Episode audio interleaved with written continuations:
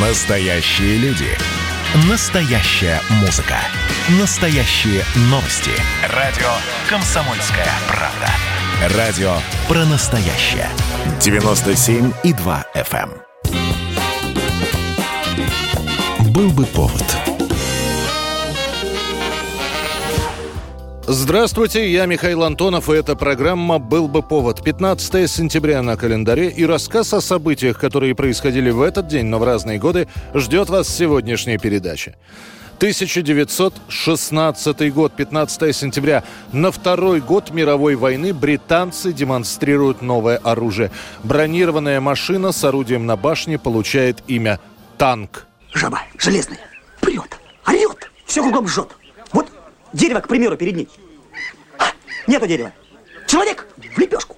Граната от нее, как горошина отскакивает. А пулеметов не сосчитать. К тому времени на фронтах уже действовали многочисленные и весьма разнообразные бронеавтомобили. Однако проходимость тяжелых броневиков оставляла желать лучшего. Они могли прочно засесть в грязи, а слабая броня и отсутствие нормального вооружения делали бронеавтомобиль отличной мишенью. Во французской и английской армиях практически одновременно зародилась идея создания специальной машины. Считается, что первыми ее реализовали французы, которые взяли трактор гусеничный, приварили к его носовой части под углом что-то вроде заточенного рельса и таким образом получили машину для прорыва вражеских заграждений с колючей проволоки. Англичане пошли дальше. Навесили на машину брони побольше, поставили двигатель Daimler, снабдили пушкой и двумя пулеметами по бокам. В итоге получилась хоть и уродливая внешне, но вполне боеспособная техника, которая на шоссе развивала скорость до 4 км в час. Правда, температура в корпусе первых танков поднималась до 50 градусов. Люди теряли сознание от выхлопных газов и порохового дыма, поэтому противогаз или респиратор входили в стандартное снаряжение экипажа. Вес первого танка составлял 27-28 тонн. 1959 год, 15 сентября. Начинается 13-дневный визит председателя Совета министров СССР Никиты Сергеевича Хрущева в США. Приглашение Хрущев получает лично от президента Америки. Признаюсь, я даже не поверил. Наши отношения были тогда столь натянутыми, что приглашение с дружеским визитом главы советского правительства и первого секретаря ЦК КПСС казалось просто невероятным.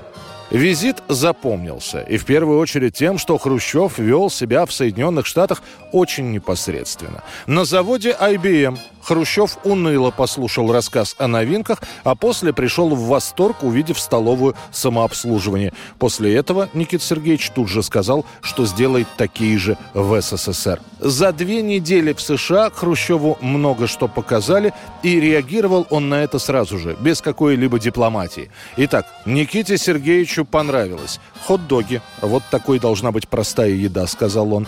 Автоматы с газировкой, Хрущев выпьет два стакана с вишневым сиропом. Камеры хранения, Хрущев попросил сопровождающих взять на заметку ячейки для хранения багажа. Понравилась Мэрилин Монро. Актриса, судя по фотографиям, так вообще не очень поняла, кто был перед ней. Хрущев же довольно галантно с ней поздоровался. Ну и в восторге Хрущев оказался от ферм в Айове, которые были засеяны кукурузой.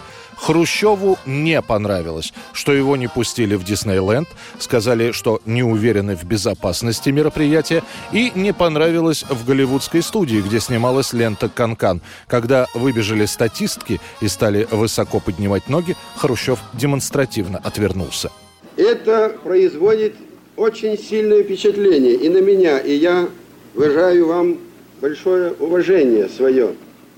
Но меня этим вы не поразите. 1959 год, 15 сентября. В свое первое плавание отправляется советский атомный ледокол «Ленин». Бригады сборщиков и сварщиков соревновались друг с другом, движимые горячим желанием как можно лучше выполнить работы по строительству первого в мире атомного ледокола.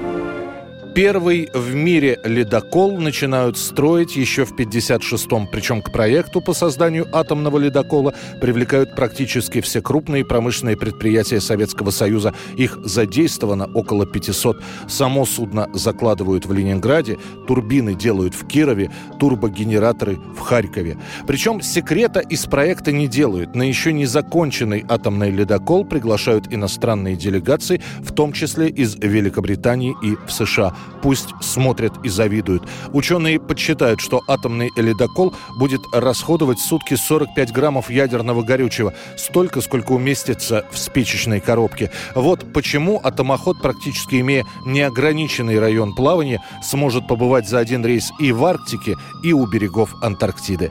Только за первые шесть лет эксплуатации ледокола «Ленин» он пройдет свыше 82 тысяч морских миль и самостоятельно проведет более 400 судов. 15 сентября 1974 года в Москве у метро Беляева на пустыре, где художники-нонконформисты устраивают свою выставку, приезжает строительная техника. Этот день войдет в историю под названием «Бульдозерная выставка». За несколько дней до этого группа художников подает заявку в Моссовет о проведении показа картин на Московском пустыре 15 сентября 1974 года с 12 до 2 часов дня. Формально выставку запретить не могут. Раньше в СССР никогда не проводились такие выставки на открытом воздухе, и на этот счет не существовало законов. Московские чиновники просто рекомендуют подобный вернисаж не проводить.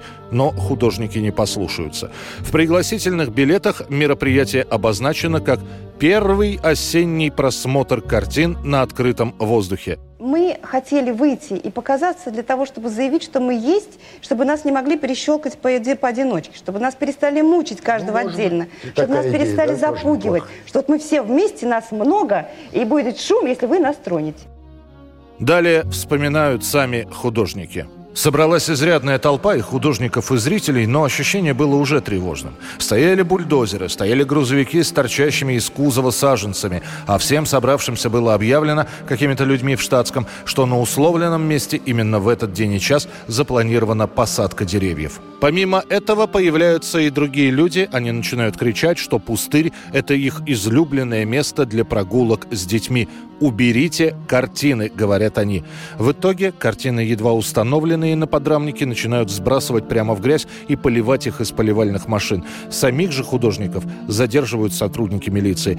Все это фиксируют иностранные корреспонденты. На задержанных составлены протоколы, а буквально на следующий день написано коллективное письмо в Кремль от лица группы художников. Это послание попадает на стол к председателю КГБ Юрию Андропову. Он называет тех, кто разогнал выставку, идиотами и вандалами. Можно вызвать критиков, искусствоведов, и они разделаются с этими не хуже бульдозеров. Теперь они выходят на улицу с картинками, какими хотят. А завтра... А завтра с транспарантами. Но секса-то нет. Ну при чем тут секс-то? При чем здесь это? Советские власти в качестве извинений официально разрешат проведение выставки с участием 88 художников на открытом воздухе в Измайловском парке. Это будет двумя неделями позже, 29 сентября. Это была программа «Был бы повод» и рассказ о событиях, которые происходили в этот день, но в разные годы. Очередной выпуск завтра. В студии был Михаил Антонов. До встречи. «Был бы повод»